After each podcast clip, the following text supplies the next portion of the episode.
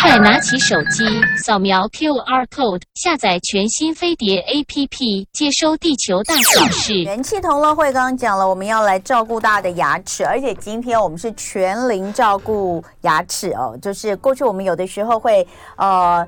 讲到这个老人家的牙齿照顾，或是小朋友的牙齿照顾，但是呢，我们今天呢要跟大家来讨论全龄，这其实也是最近哦出版的一本书，讲到就是全龄顾齿攻略，这是由呃北医大体系十三位医师联手来为大家解答的，由天下文化出版。那今天我们就请到其中的呃一位作者，那也是双和医院儿童牙科主任黄惠瑜黄主任来跟大家聊一聊，欢迎黄主任。哎，主持人早，各位听众大家早安。好，主任你可以往这边移一些哈，好的，因为我们看一下画面，这样我们才可以坐在一起。好，来这个呃牙齿真的很重要，因为大家都讲说老人家有很多老人家为什么身体会越来越虚弱，其实很大一部分原因可能是因为他的牙齿不够好了，他没有办法这个继续这个好好的咀嚼食物，就没有办法吸收营养，那吃不下，呃，当然身体就会弱，所以牙齿真的非常非常重要，而牙齿呢又是你在换了牙。之后，他就要跟着你一辈子的，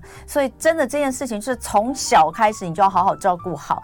那甚至要再往前推，有人说啊，没关系，反正都会换牙，所以乳牙也不用照顾。哎，一定不是这样哈。我们今天在现场的是儿童牙科的主任，所以这件事情真的是从你牙齿萌出来的那一瞬间，你人的这一生就要跟牙齿好好的相处，跟好好保护它，对不对？呃，是的，是的。我们从牙齿开始长出来之后呢，就能够建立一个正确的口腔环境的话呢，那。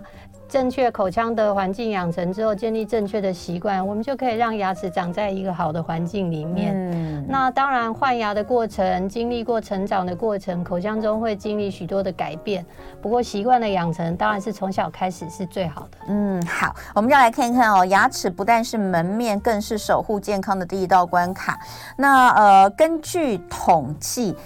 台湾居然有这么多，台湾有高达九成的成年人有各式各样的口腔疾病，但多数人都是能忍就忍，能忍能拖就拖，痛到不行才去看牙医哦。那多数的牙齿问题其实都可以透过提早发现跟预防保健获得控制，并且改善哦。呃，所以请大家千万不要轻忽牙齿的小问题。那呃，刚刚讲的高达九成的成人有。口腔疾病，但是我觉得应该有一些没有那么严重吧，比如说牙结石也算吗？他是不是把牙结石也算里面？那不然的话，怎么可能有九成的人有口腔疾病？呃，其实应该要这样说吧，就是疾病有分轻度跟重度。嗯，那就是一旦列为疾病，它可能是轻度也算疾病。那当然严重的比例是低的。嗯，但是如果说以盛行率来说，就是讲说盛行率来说，它就是有九成以上，可能有蛀牙啦，有牙周病啦，嗯，那还会有其他的问题。嗯，蛀牙跟牙周病都算轻症吗？呃，蛀牙有人蛀的很浅，有人住的很深，有人住的少。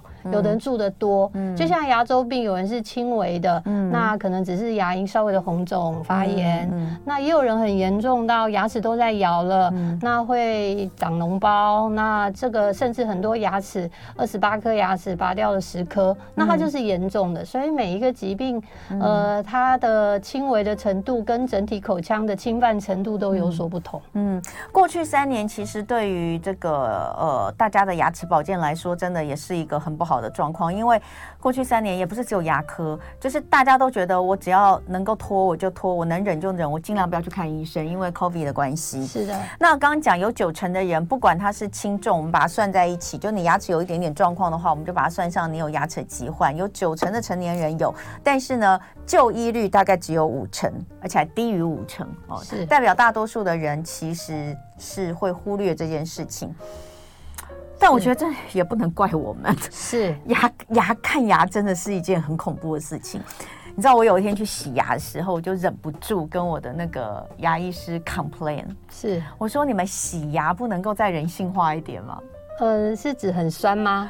我觉得是，而且而且很不是只有酸，有时候会痛。呃，是，然后水啊，对，那个水水刀。那个水刀的温度，哦，我也感觉到，它是到底其实平常是用温水在冲吗？呃，还是冷水？有，就是大部分的时候，就是呃，洗牙的水大部分没办法非常热了。大概因为它那个管路，因为你在洗牙的时候水一直的跑嘛，嗯、水一直在在在洗牙的时候，那个机器在震动的时候，水要一直冲出来降温，嗯、所以大部分的水是不停的必须流出来的，所以大部分状况没办法是温水，所以洗牙的时候，因为刚刚说的洗牙机头的刺激，嗯、然后温度的刺激嘛，嗯、水温不停的刺激，嗯、还有在剥离牙周牙结石的过程当中，哎、有的人也觉得会对牙龈产生痛觉的刺激，嗯、然后所以。牙齿，而且洗牙的时候，牙结石大部分比较靠近牙根那个附附近，嗯、那里就是珐琅质比较薄，甚至没有珐琅质的位置，所以对温度的变化，对于、嗯、呃非常的比较敏感。嗯、那加上每一个人，尤其是女生，嗯、痛觉的敏感度是比较高的。呃，所以他就会特别觉得不舒服，又同时有温度又有刺激，所以就会觉得很不舒服。加上又喷水，因为水会喷出来嘛，就是有各式不同的刺激在口腔里。那口腔呢，又是呃一个神经分布非常多的地方，所以各个原因加起来，确实常常有人对于洗牙是觉得非常的恐怖。对啊，我觉得洗牙它它感觉上应该是。既然是洗牙，应该要跟洗头一样舒服。为什么洗牙这么痛苦？我上次就跟我讲，因为为什么呢？因为我上次去洗牙没有完成，是因为有几颗，那几颗就是我可能牙龈萎缩，就刷牙的方式可能不太对，就刷的太用力，是就有几颗比较萎缩，然后那几颗实在太敏感了，是就是实在我真的受不了，所以后来就有那几颗呢，我的医生就说好吧，那你下次再来，他就拿那个嗯。就是拿那个牙膏，呃，有一个去敏感牙膏，说你回去敷一敷，你敷个两个礼拜，你再来完成这几颗的。那我就说，你们这为什么没有办法？我说牙科现在医学这么进步，有关于洗牙这件事，真的没有办法再再有更好一点的方式吗？呃，其实不然的话就是慢一点了。另外一个就是作为就是休息一下，嗯、就是慢慢分口洗也是一个方式。嗯、至于是有一些机器是呃。曾经有一些机器说，号称的时候在洗牙的时候，无痛洗牙吗？对哈，有一些机器是认为可以通一点点电流啦。哦，但是那个的是不是真的完全有效也不一定，因为每一个人的反应确实是有所不同的。好了，我不知道，我在想说，因为我就在想说，是我特别怕洗牙嘛。但后来有一次跟一个朋友聊，他说他也超怕洗牙的。我就说好，我不孤独。好，但是哦，就是因为这样。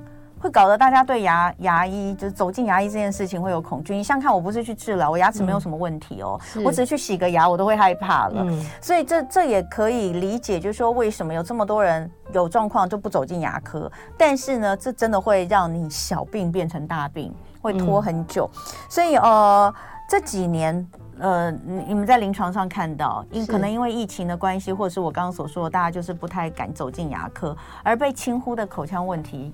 大概有哪些是你们觉得比较严重的？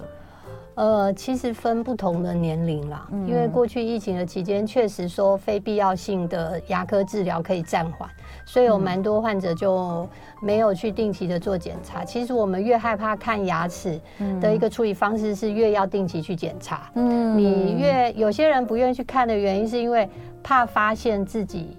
没有发现的问题，怕医生告诉自己牙齿出了什么问题。牙齿应该还好吧？又不是去健康检查，健康检查真的蛮多人会这样。呃，有一些病人，那是因为主持人你牙齿很好。嗯、有一些人是很会蛀牙的，哦，他就很害怕。哦，有道理。对，他很害怕去了之后，嗯、医生又跟他说啊，你又哪里蛀牙？对，哪里补的又坏了，哦、或是你牙齿哪里又裂开了？对，或者医生跟他说啊，你这里又发炎了，要再做治疗。对，其实有些时候他们不去看的原因是。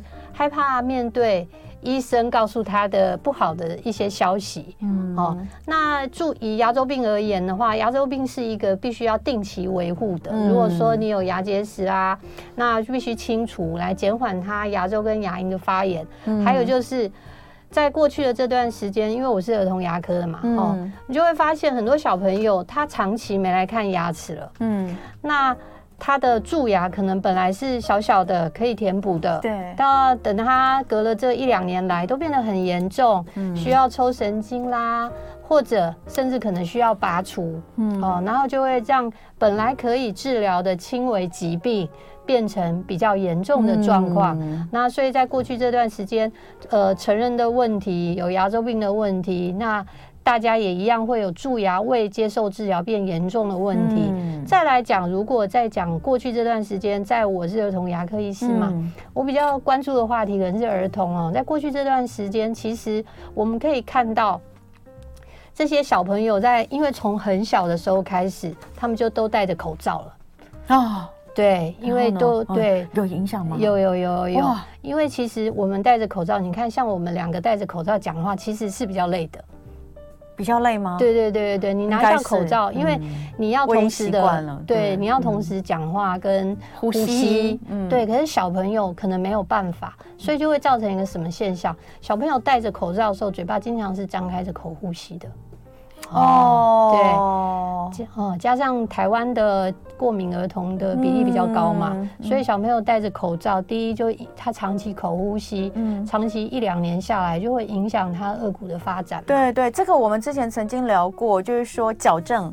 儿童矫牙齿矫正，其实真的要先把他的过敏弄好，因为他鼻子不通，用口呼吸才会造成他的这个发育更早，发育会受到影响。顎骨是那个呃哪一个部分？上颚骨、下颚骨、上颚骨、上颚骨，然后下颚骨。哦，医生哟，你口罩拿下来好美哦！谢谢谢谢主持人。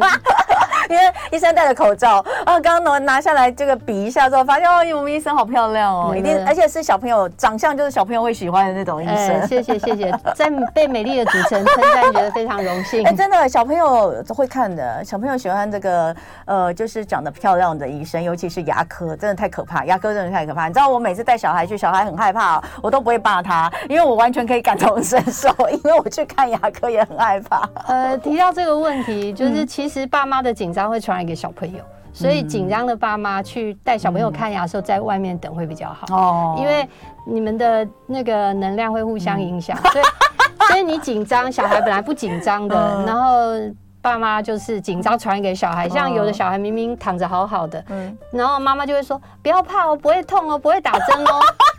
就破就破案了，就没办法。哎、欸，真的耶，他明明就没有怕，你讲的时候他更怕。对对对对，所以这时候我们就会跟家长说：“哎、欸，妈妈你不要紧张，你不要紧张，嗯、你去外面划一下手机。”然后妈妈就说：“对啊，我好紧张哦，我好紧张哦，好可爱。”对对对。哎、欸，不过刚刚我们回到刚刚这个是呃黄黄主任讲的这个。口呼吸的状况造成他的这个颚骨发育不好的状况，这几年真的是有比较严重。呃，除了这个问题之外，对，还有另外一个就是会影响他们语言的学习。对，讲都讲不清楚，我觉得。对，而且他们没有办法经由看到成人讲话的嘴型来学习。嗯。所以这几年就是讲话，应该说语言的发展可能会受到戴着长期戴着口罩的一些影响，是有观察到的。嗯。那另外刚刚所讲到说，那他这个鼻子的问题嘛。哈，其实是这样。如果很多家长就会觉得说啊，我这个鼻子的问题已经处理几年了，一直吃药啦，或是喷药都没有办法改善，所以他会因为这样就觉得这个是一件做不到的事情，算了，那就算了。对，所以通常我会说。我们要积极的处理它，可是你可能无法期待它完全的消失，嗯、因为在现在这个空污这么严重的环境，还有潮湿是很难。嗯、通常我的建议会说，哎，口呼吸这件事情可以关，先我们要先做一下分辨。小朋友嘴巴闭着，他吸气是不是能正常？嗯、有一个蛮简单的测试方法，嗯、就是家长可以自己测试，嗯、你就叫小朋友嘴巴闭着，然后。按住一个鼻孔，嗯，然后你可以贴一个卫生纸在它上面，然后按住鼻孔之后，嗯，就是看卫生纸会不会飞起来，你就知道它通气度嘛。嗯，其实常常口呼吸的小朋友都会，就有一个鼻孔这样是完全就微微弱弱的没有吸气的。没有啊，另外一个方式就是晚上睡觉的时候把他嘴巴贴起来啊。哦，对，可是要先去，但是要先确认他能不能呼吸了。对对对对对对对，如果。如果是鼻塞小朋友哈，那因为其实造成他这个叫呼吸阻力啊，对，呼吸阻力高的小朋友，有些时候。你贴住他的嘴巴，他是没办法呼吸的。嗯、那呼吸是本能，因为我们要存活嘛。嗯、他可能会用各式各样的姿势。有小朋友就发现他可能趴着啊，嗯、或是用一个奇怪的姿势睡觉。所以我的建议通常是要，你要先去厘清他鼻塞的程度。我们至少维持他一定的通畅度。嗯，那这样子再来做其他的处置，嗯、这样子是会比较好的。因为呃，其实小朋友的牙齿哦，这个爸爸妈妈在小朋友成长的过程当中，最担忧的一个。当然，第一个是蛀牙啦，第二个其实就是矫正牙齿的部分。是，但是说真的，矫正牙齿是呃，呃呃，除了花钱之外，其实真的也蛮辛苦的。所以如果能够在前面，再从前面一点开始，是就是让他不要这个牙齿这么的不整齐，我觉得是更好的。我们待会回来会聊更多，包括到成人的都要聊哦。今天礼拜一元气同乐会主题，我们要来聊聊牙齿哦。那最近呢，呃，有一本全龄固齿攻略。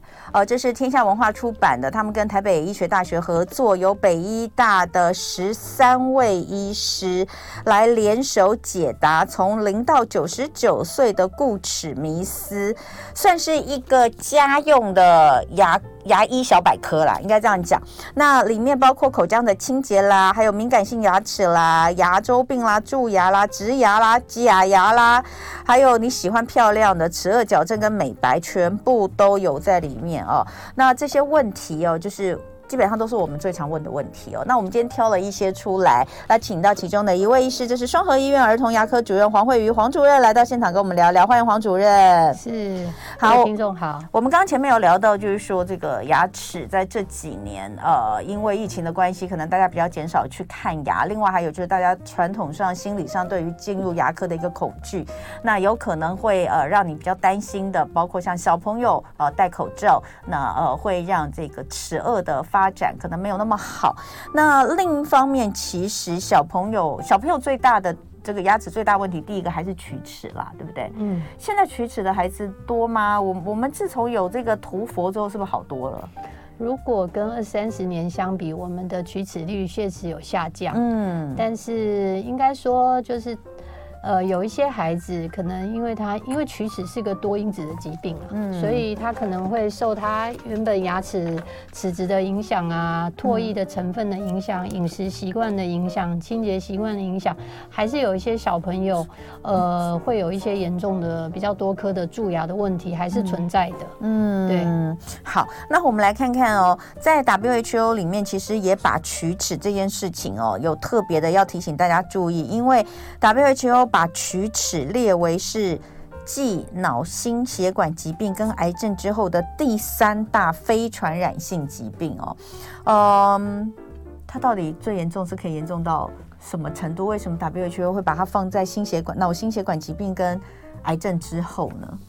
呃，应该说，龋齿它是一个细菌造成的疾病。嗯、那龋齿，因为你知道，我们现在虽然我们有三十二颗牙，不过智齿大部分都没有在使用或拔除，嗯、所以二十八颗牙齿里面，嗯、因为有二十八颗牙齿嘛，嗯，所以因为齿颗数多。所以就会造成这个疾病很难的完全被控制下来，oh, 嗯、对，譬如那所以说它它的严重度当然就是会因为颗数多的关系，然后就会造成像有的人会蛀牙，有有蛀牙的体质，他可能一个人就有个七八颗蛀牙。嗯，那像主持人口腔很好的，像妈妈从小给你建立这么好的习惯的，你也会把这个习惯带给你的小孩，可能你们这个家族里面的蛀牙。就会低，可是另外一个家族，他们可能从爷爷奶奶就蛀牙多，爸爸然后妈妈蛀牙多，一直到小朋友，因为确实有一些生活的习惯，呃，还有一些容易造成蛀牙的因子，是会有一些家族性的因素的。嗯，所以，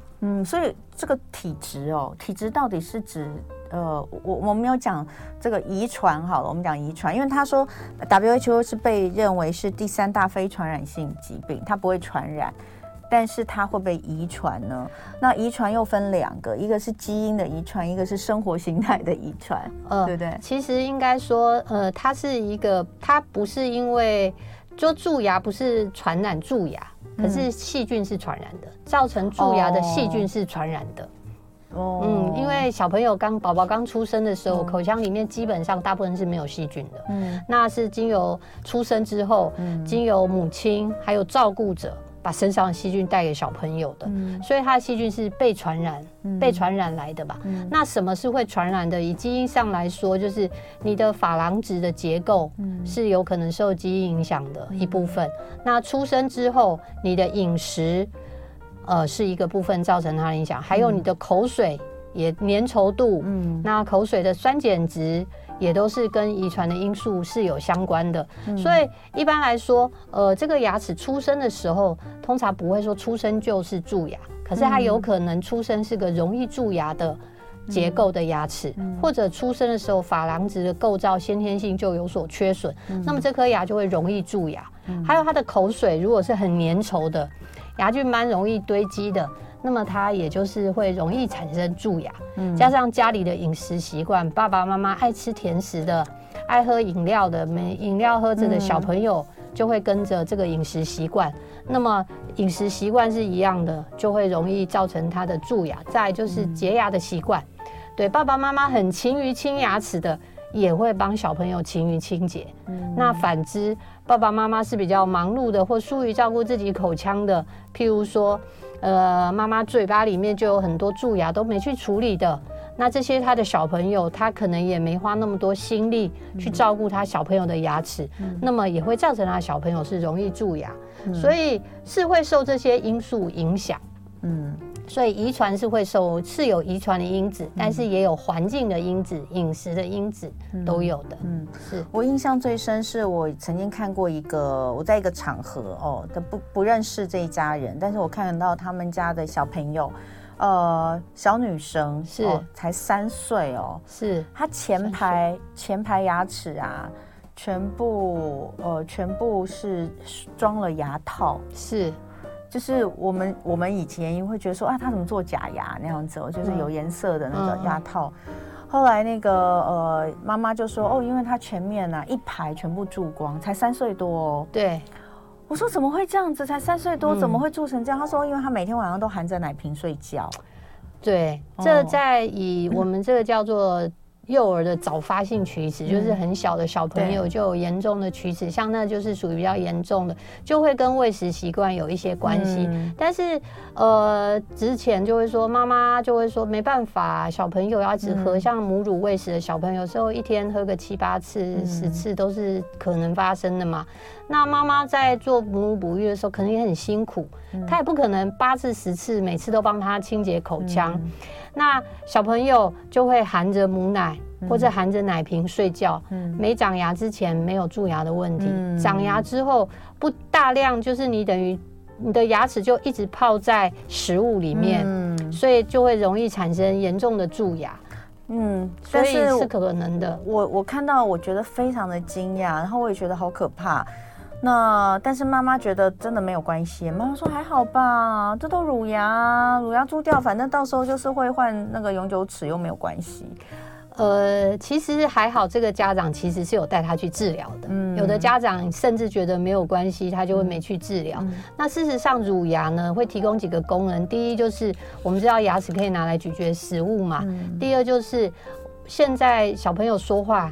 会会不会漏风也跟门牙有关系。嗯、第三就是家长常常忽略，就是现在是一个到处自拍跟打卡的时代啊，嗯、小朋友的脸部在媒体上的露出也很多，嗯、其实也会影响小朋友的社交。嗯，还有就是蛀牙。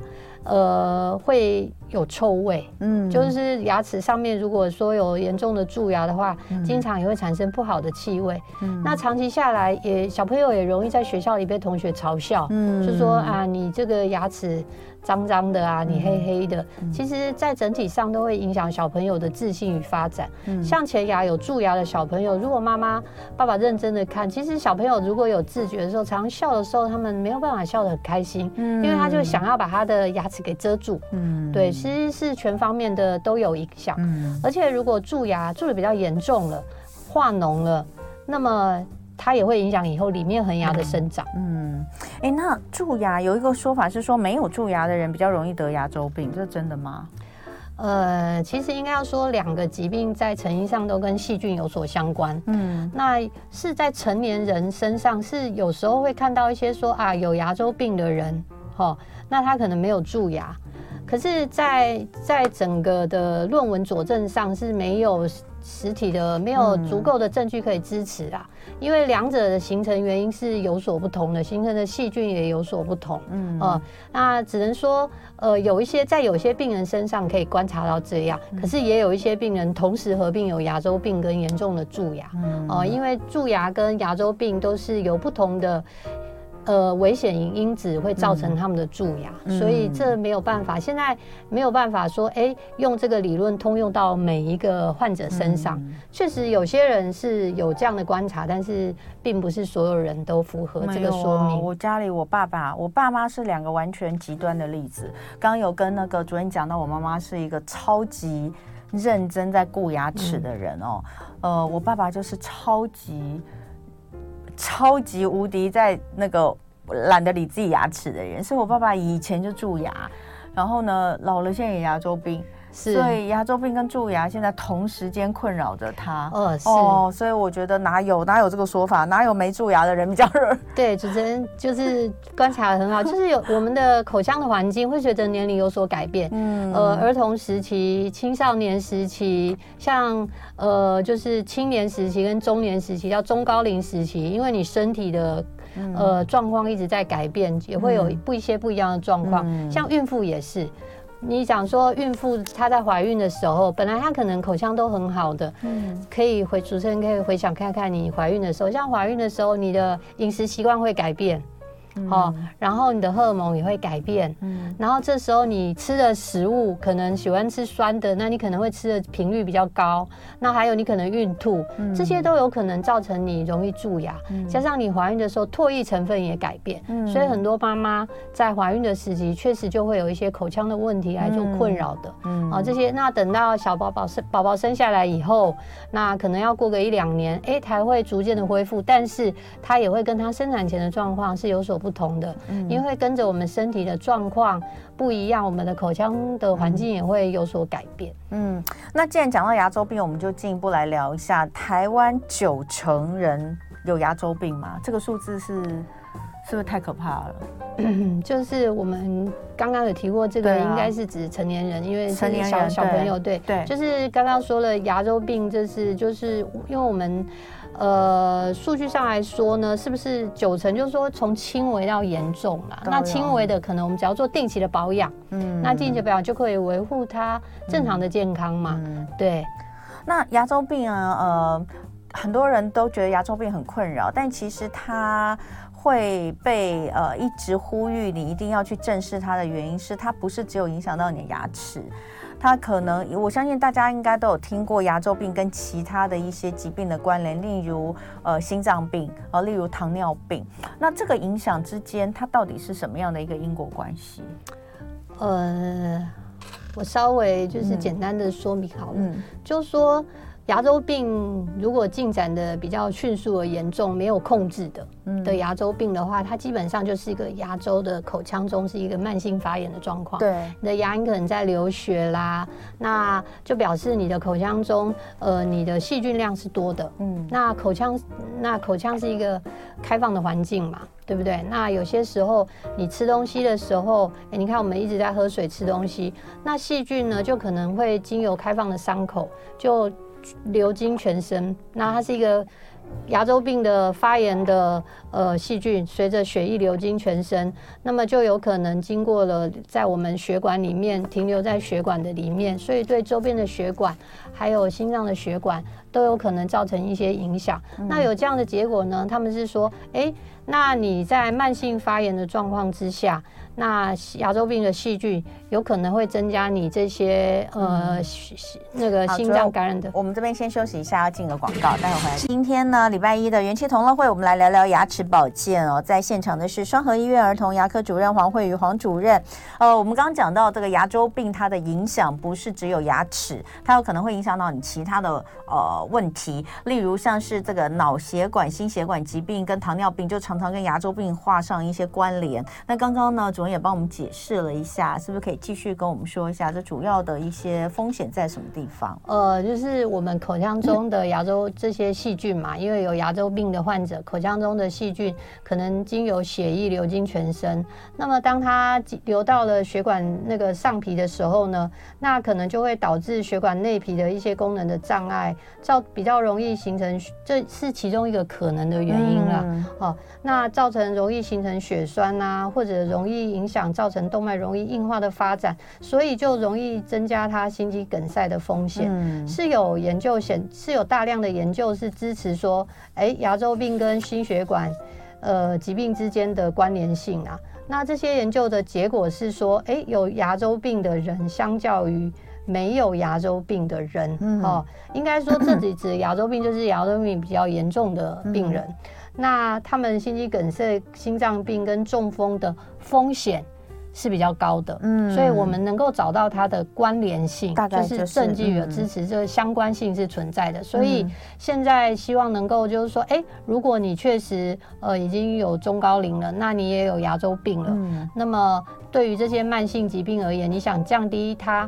呃，发生的一个因子，除了你其他方面的饮食控制啦，还有做一些适当的运动之外，其实很容易达到是维护你口腔的清洁。嗯，你把你口腔中发炎的那些细菌清除掉了，那么在维呃，至少在这方面，你就降低了一些它发生这些慢性心脏疾病的风险。嗯，应该要这样说，并不是只要顾好牙齿就不会发生这些问题，嗯、是说在这么多的因子当中，你最容易做到就是，哎、欸，你牙周病，以把你口腔的牙周病的状况控制下来了，嗯、那么你起码降低了其中一个风险因子。嗯、好，那牙周病啊，我们自己要怎么样去呃警觉？通常。一个说法就是说，你只要刷牙流血，你就有可能是牙周病，是这样吗？呃，应该说，呃，这个是大家比较容易发现的。那流血有分好几种，譬如说嘴破也会流血嘛。嗯、那有时候你吃食物被食物刺伤也会流血。嗯、那通常因为牙周病而产生的流血，就会固定大概就是那几颗牙齿牙周病严重，你可以感觉到血是从。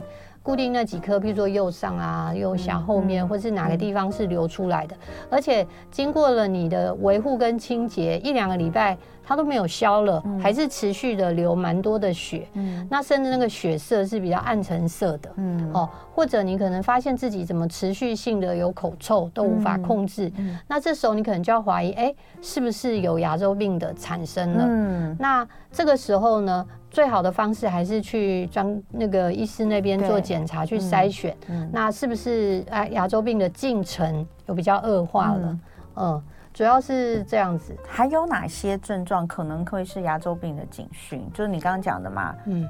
嘴巴气味不好嘛，对不对？那痛会痛吗？牙周病会痛吗？有些就是这个就蛮因人而异的，每个人对疼痛的敏感指数不一样。像女生通常会比较早觉察，就是因为女生她第一她本来就很注意自己的健康，大部分的状况下，还有就是女生的痛觉比较敏感。那像男生有的人是完全不会，就是有些病人是觉得不会痛的。嗯，那他可能在清洁的时候，因为细菌是躲在比较深层的那个牙。都组织里面，他刷牙如果根本没刷到那里的时候，他也不会流血。嗯，所以通常建议是，呃，刚刚说了嘛，然后刷牙常就是流血，然后控制不下来，口臭，还有牙龈就发现自己肿肿的。嗯，那还有就是说，哎，你可能吃东西的时候严重一点的牙齿就会摇啦，嗯，你就可能觉得哎，咬东西怎么有点摇摇的，嗯，哦，这些都是一些警讯啦，就可以。当然，最专业的判断还是去由牙医师这边来做判断，嗯，这样可能是比较好。牙周病，嗯，其实其实我一直在想哦，就是好，以前小时候蛀牙，跟后来知道所谓的牙周病，我现在还没有啦，没有没有这个问题，但我都觉得那个那个治疗好像是你是没有办法把它变好的，对不对？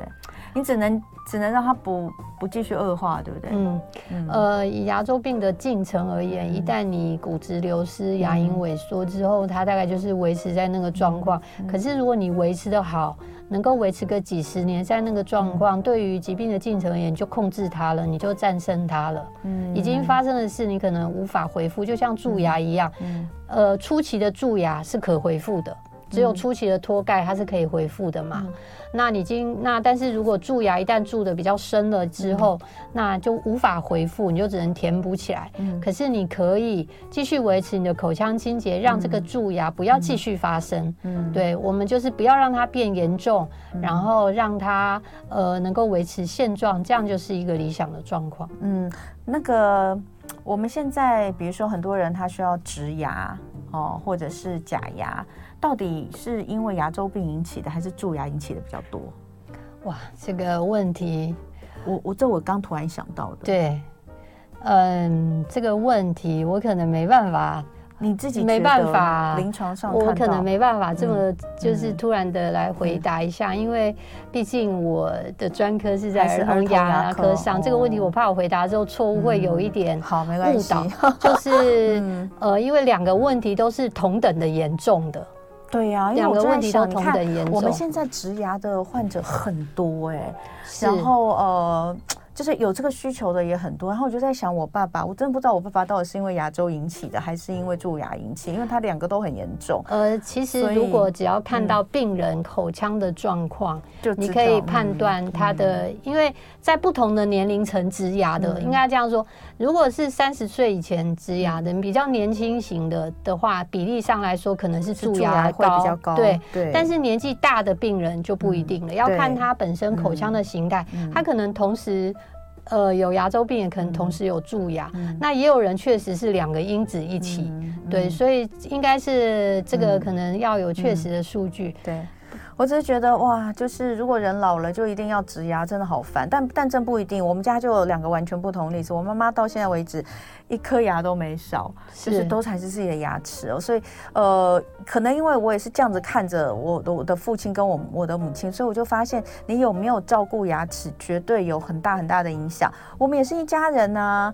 然后我们吃东西啊，喝东西也都在一起啊，对，所以不是说今天啊，你就说只要有一个人糟，这其他人都很糟，就也不是这样。就是你有没有认真的去照顾他这件事，真的太重要。是，那我们就来看看，那怎么照怎么照顾牙齿？是，呃，刷牙还是最重要的，对不对？但是要怎么刷，一天刷几次？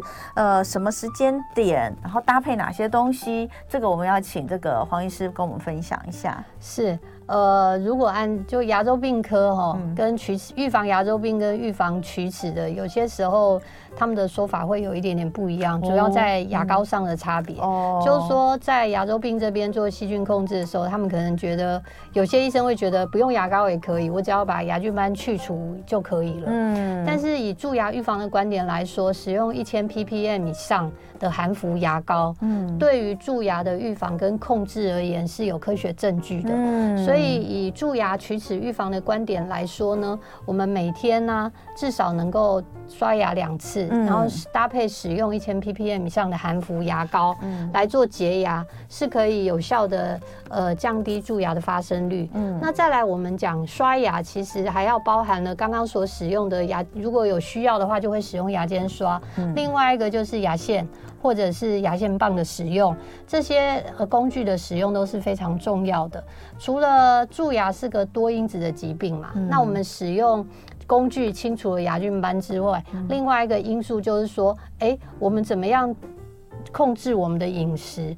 像含糖饮料就是一个比较严重的问题，嗯、而且台湾的饮料太发达了，里面都有料，嗯、所以你就是等于。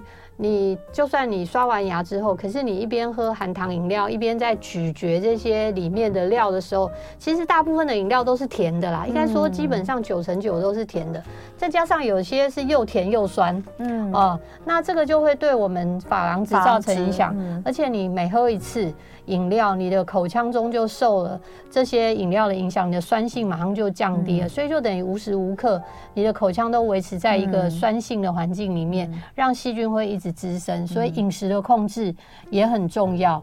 再来就是有一些牙会特别容易蛀牙，像小朋友，有小朋友就知道我们有做窝沟丰田嘛。嗯，窝沟丰田就是可以预防牙齿咬合面上的蛀牙。不过窝沟丰田做了之后也要注意，就是说要定期去检查窝沟丰田是不是还在上面。对对对对，有时候会掉。哎，对对对对对，就是还在。第二，再来就是要呃。定期的去医师那边做检查，嗯，来看一下，就是说，哎，你有没有早期的蛀牙？嗯，那还有就是说，小朋友的饮食，我们刚刚讲到饮食控制也是一个原因嘛。还有就是刚刚有提到的，就是口呼吸这件事也会影响蛀牙，嗯，因为你长期的口呼吸，口腔会干燥，因为嘴巴都开开的嘛，口腔干燥的话，也会让细菌容易滋生，因为你就是唾液带不走它的牙菌斑。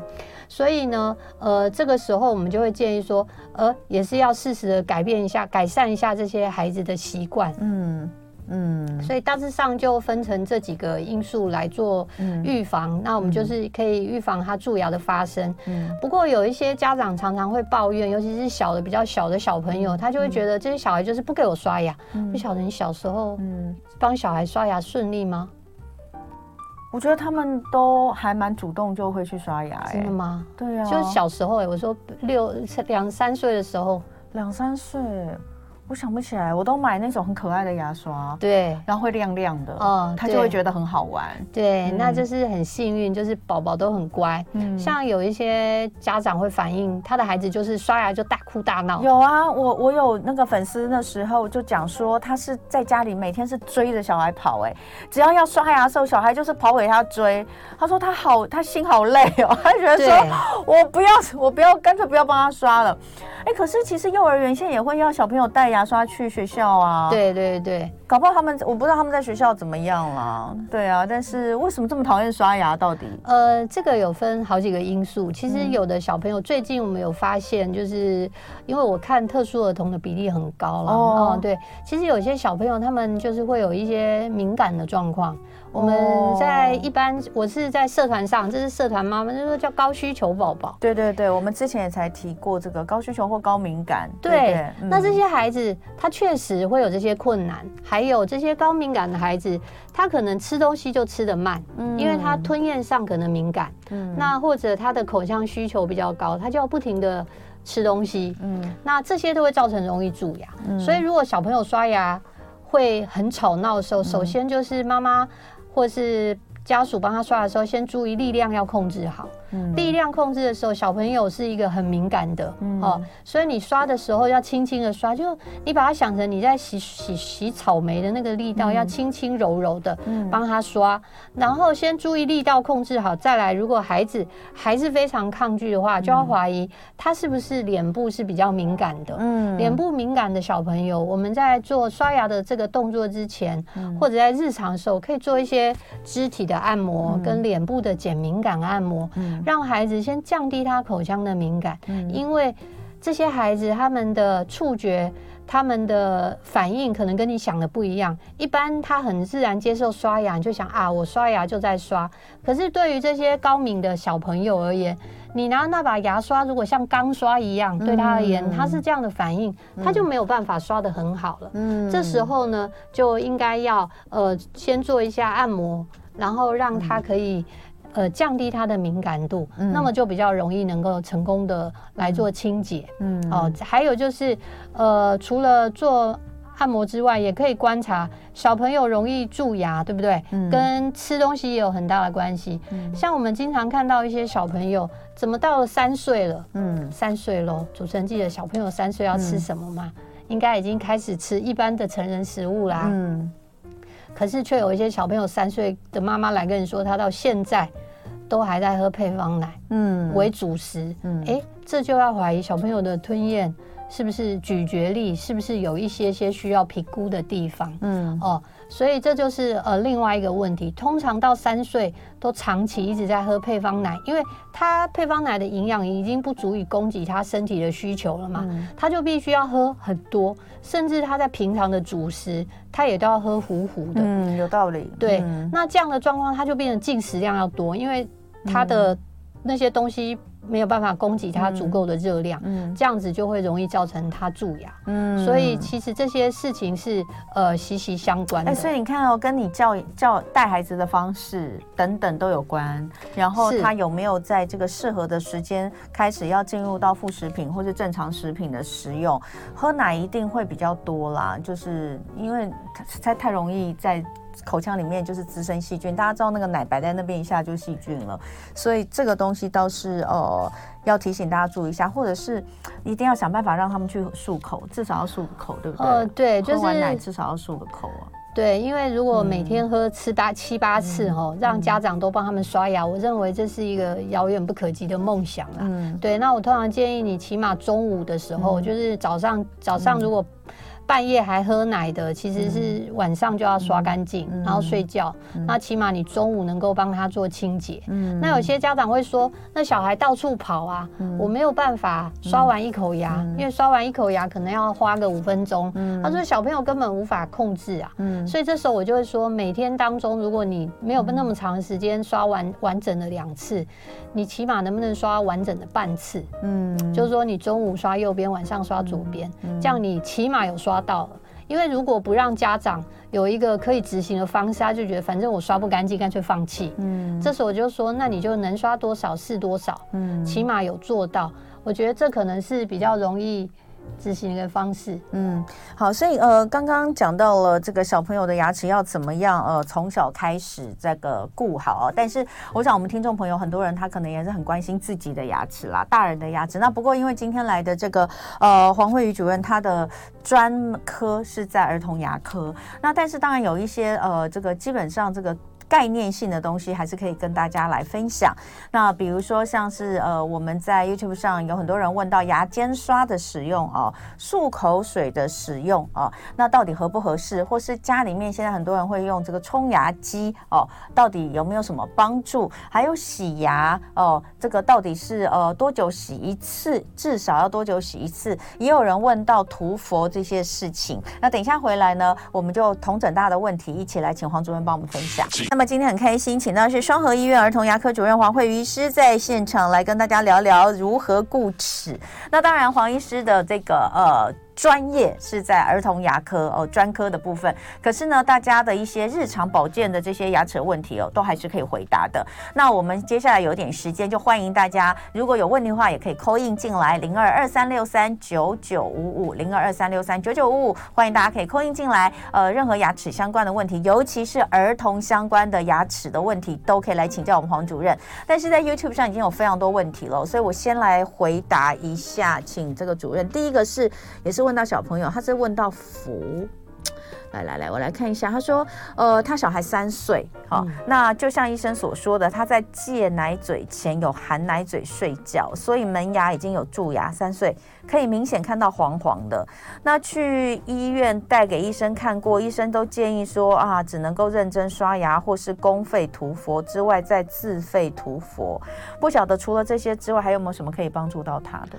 呃，三岁的前牙蛀牙，就是首先要先厘清，就是蛀牙的深度。嗯、哦，如果蛀像我刚刚说，如果蛀牙是没有侵犯到那个牙髓，嗯、不用抽神经的，嗯、如果蛀牙能控制，我们现在就讲治疗跟控制嘛。蛀牙控制也是一种。那呃，刚刚有提到，可以家长可以使用含氟牙膏帮。如果说集中在前牙区，如果黄黄的，我们首先要厘清那个黄黄是不是牙菌斑。如果是牙菌斑，就是你可以，如果牙刷你觉得。不知道那个是不是？你可以拿纱布或纱布巾去擦那个前牙的地方，看能不能够把那个黄黄的组织给清理掉。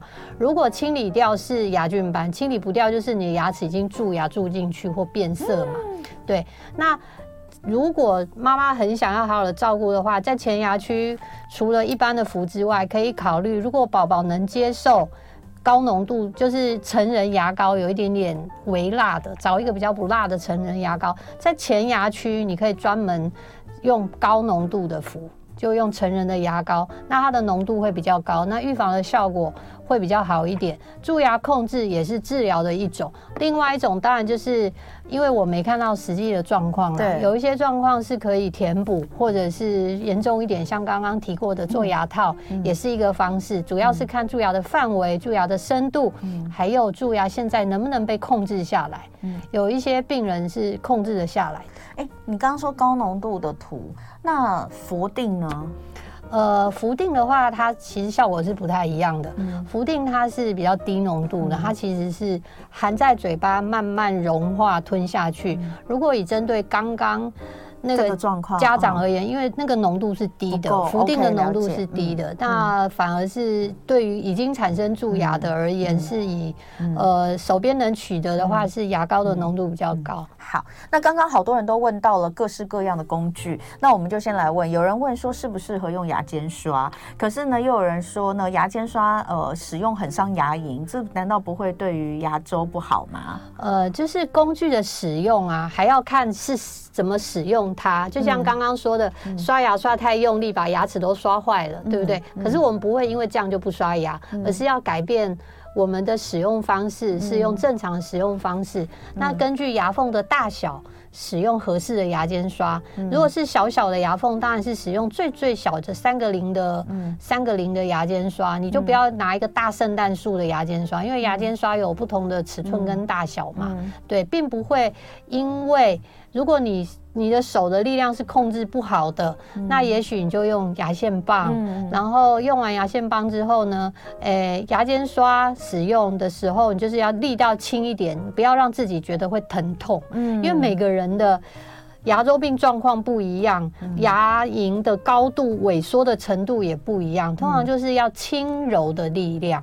如果你都很用力，它当然会受伤。嗯，对。好，那还有人问到，就是那个洗牙到底要从几岁开始洗牙？小朋友需要洗吗？呃，我们洗牙其实洗的是牙结石。嗯、那确实在某一些很小的孩子身上，甚至三四岁，通常你会看到他的牙结石可能就集中在下前牙内侧舌侧那个区域，就是对对对对，嗯、通常那里好难刷到哦。哎、欸。我等一下再回答这个问题，先讲有一些很少的小朋友会在那里有牙结石，嗯、那个是需要。可是，一般正常的状况下，嗯、小朋友的牙结石会有牙结石的比例很低的。嗯、所以，如果单纯只超音波洗牙这件事情，一般是青春期以后，嗯、他的开始往那个成人的口腔状况去改进的时候，他才会有牙结石，需要去洗牙。那现在另外一个叫做口腔洁牙，在儿童上面，嗯。它指的是去除牙菌斑，嗯，只是我们在跟民众沟通的时候，就有时候牙医师可能就说啊，我们就是一样是洗牙，是儿童的，像六岁以下的叫做，它通常是叫去除牙菌斑，嗯。嗯，去除牙菌斑的话，它其实是使用工具把牙菌斑清理掉，就不是洗掉牙结石，嗯，所以有需求的小朋友。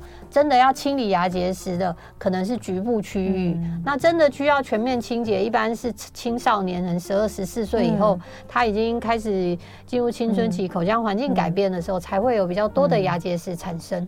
哎、那所以成人的话，现在我们就是说半年洗牙一次嘛，这个是差不多的时间，对不对？是，但是还有一个风险因子，嗯、就是说有人是像主持人，你可能本来口腔状况就很好。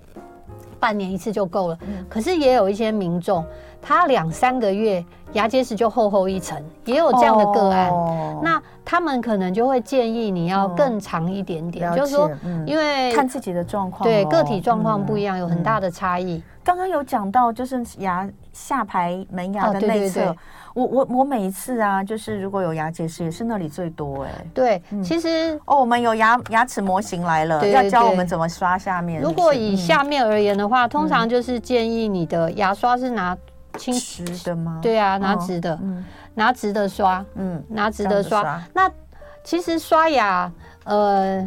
以前呐、啊，嗯、我们一般刷的话是横着刷嘛，像这样横着刷，背式哈。嗯、那也有些人是旋转，OK。那像下前牙区域，你就是拿直的刷。嗯、有人会说这样子很想吐或不舒服，嗯、我的建议是，其实你可以选头更小的牙刷刷下前牙。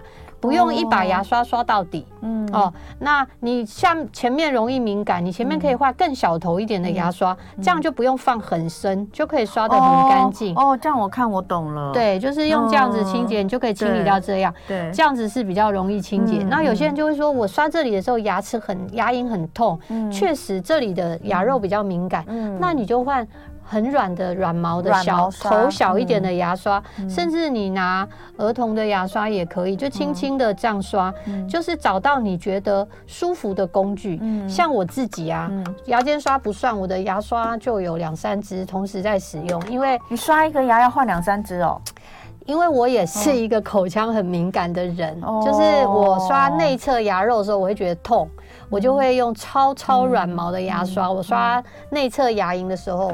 嗯，我刷这里的时候，这里的时候我会觉得很痛，我这里就用很软的，可是很软的牙刷刷咬合面的时候，会怕刷不干净吗？是的，我就会换回硬的。哦，对对对，其实就是按个人的需求去使用工具，就像女生化妆啊，对，那个刷子不是也分很多种？对对，就是刷具这样一排就是十几二十支。对，我觉得脸的平滑程度比牙齿而言，牙齿还比较复杂。嗯，所以我是觉得用不一样的工具是嗯是合适的。哎，主任，你既然这么敏感，我觉得你真的超级适合去那个研发一个那个洗牙不痛的，因为你是 你也是高敏人，你自己不觉得洗牙很痛苦吗？对，其实我也觉得洗牙蛮痛苦，但是因为你平常保保保持牙齿的状况保持的比一般人好跟认真，所以你洗牙相对可能时间比较短。嗯，其实洗牙最可怕的就是时间拉很长，那当然也是跟因为你的牙结石有很多的关系。好，那还有刚刚也有人问到，问他问题超多，有人问到就是漱口水，是。漱口水对于减少口腔里面的细菌，不管是呃蛀牙的细菌或是牙周病的细菌，都有帮助吗？呃，有分不同的漱口水，就是以小朋友而言啊，像小朋友日常使用，小朋友我们是用含氟漱口水，对，含氟漱口水是减少呃蛀牙细菌的滋生。嗯，那小朋友在去去上学了，在学校也有一个礼拜用一次的那个也是含氟漱口水，那是降低蛀牙发生的。那如果是成人要降低牙周病发生的，哎，他用的漱口水又是另外一种不不同成分的 cohestin 的漱口水，所以不同的成分的漱口水是会有不同的效果的。那以蛀牙的预防而言，如果你每天都有用一千 ppm 上的含氟牙膏，搭配上牙线的使用、牙间刷的使用，以蛀牙预防而言，这样是足够的。OK，对对对，嗯，好。那那个牙周病而言的话呢，一样，你就是就是会使用，看你的。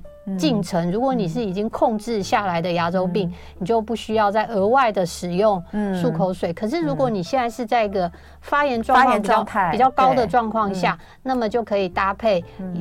嗯漱口水，嗯、然后配合正常的清洁的洁牙的工作。但是你如果是正正常状况下，不鼓励长期使用，不鼓励长期。哎，为什么漱口水大部分都要有酒精啊？哎，没有没有没有，其实没有，没有没有没有，那是有酒精的，其实是比较比较少比较少。我个人是觉得不要用有酒精的比较好，太刺激了。对对对，他们是那厂商，他们就是不同不同的诉求诉求。对，所以大家可以选择一下。好，马上再问，电动牙刷真的会比手动刷刷的干净吗？小孩适不适合用电动牙刷？能不能够帮助他们更好的预防蛀牙？这个问题哈，就是家长经常问，就是说，呃。刚刚有说了嘛，双手万能，在你手很灵巧的时候，其实牙刷就可以做到这些工作。对。那如果说小朋友，呃，电动牙刷，刚刚主持人有提到，小时候买的什么漂亮的牙刷给小朋友嘛？嗯。那电动牙刷如果是儿童使用的时候，有时候经常会配一些可爱的图案呐，或是颜色，会吸引小孩注意。但是你使用电动牙刷的时候，刷牙的时间必须是相同的。因为你在那颗牙齿去除牙菌斑的时候，不可以说我正常刷牙刷五分钟，我电动牙刷刷一分钟，没有哦，就刷牙的时间仍然必须维持。还有你还是必须放到该放的牙齿上面，才能够刷掉正确的呃这个呃牙菌斑嘛。哦，那这些工具确实有辅助的效果，可是执行的方式要正确。那与电动来相比的话，事实上有另外就是有一个叫音波啦，嗯，好，音波它。也是电动，只是它加上了音波功能。嗯，那在清洁的效果上会比电动更好一点。嗯，但是并不是说鼓励大家都不用牙刷就用这个。嗯、我刚刚讲过不同的族群嘛，嗯、像高龄的，嗯。身心障碍的，还有儿童的这些工具，确实能减少我们的一些操作的时间。我觉得是，如果呃可以负担的话，我觉得是可以的。我我我自己啊，也用也都是用电动牙刷嘛。然后呢，也我们也开团过很多次，但我每次都非常的怀疑它的每分钟有一万八千次震动是真的还是假的？它到底怎么样可以？但但但是音波我就不知道，也许它真的有啦。它既然敢写每分钟有一万八，或每分钟有两万次，我就我就相信他，嗯、但是我实在不知道，就是到底到底它的这个震动是不是有这么多？好，最后一个问题哦，是有关于矫正哦，因为这个时间的关系，我们大概只剩下两分钟的时间。这个就问到是矫正到底是适合几岁做？小朋友他说呢，身边有小孩十二十三岁就都做完了，可是呢，他带小孩去，那医生却跟他说应该十七岁以后再做，因为那时候齿二才固定，好，不会改变，那个时候再来，好，那是这样吗？这个问题啊，没有那么简单可以回答。就是有一些孩子，他的治疗黄金期会比较小，就是看他的齿颚矫正的严重程度，还有他的骨骼的类型，跟他不正咬合的类型。有一些小朋友，事实上，如果他门牙歪斜的很厉害，嗯。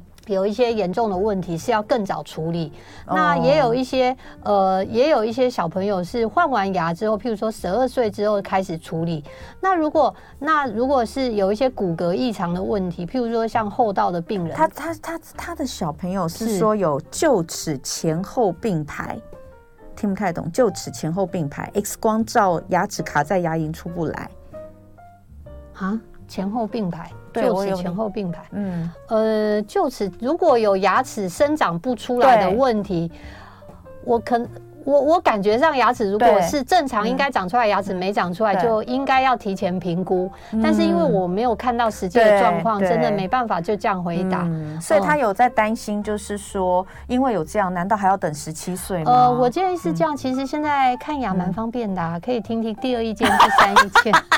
对对对，以前问紧张，以以前问我这个什么都没看到的，不如就是对你如果对啊，再去问。对附近的，而且就是如果还担心也。可以，医院也蛮多的，这附近。对，嗯。不过刚刚有讲到，就是说这个牙齿矫正还真的不是每一个人都一样，对不对？是小朋友来说，那所以呃，就是找专业的这个矫正的医师哦，然后来评估一下小朋友自己的状况，我觉得会比较适合。那今天非常感谢黄慧瑜主任，就是双和医院的儿童牙科主任黄慧瑜主任，谢谢你，谢谢主持人，谢谢。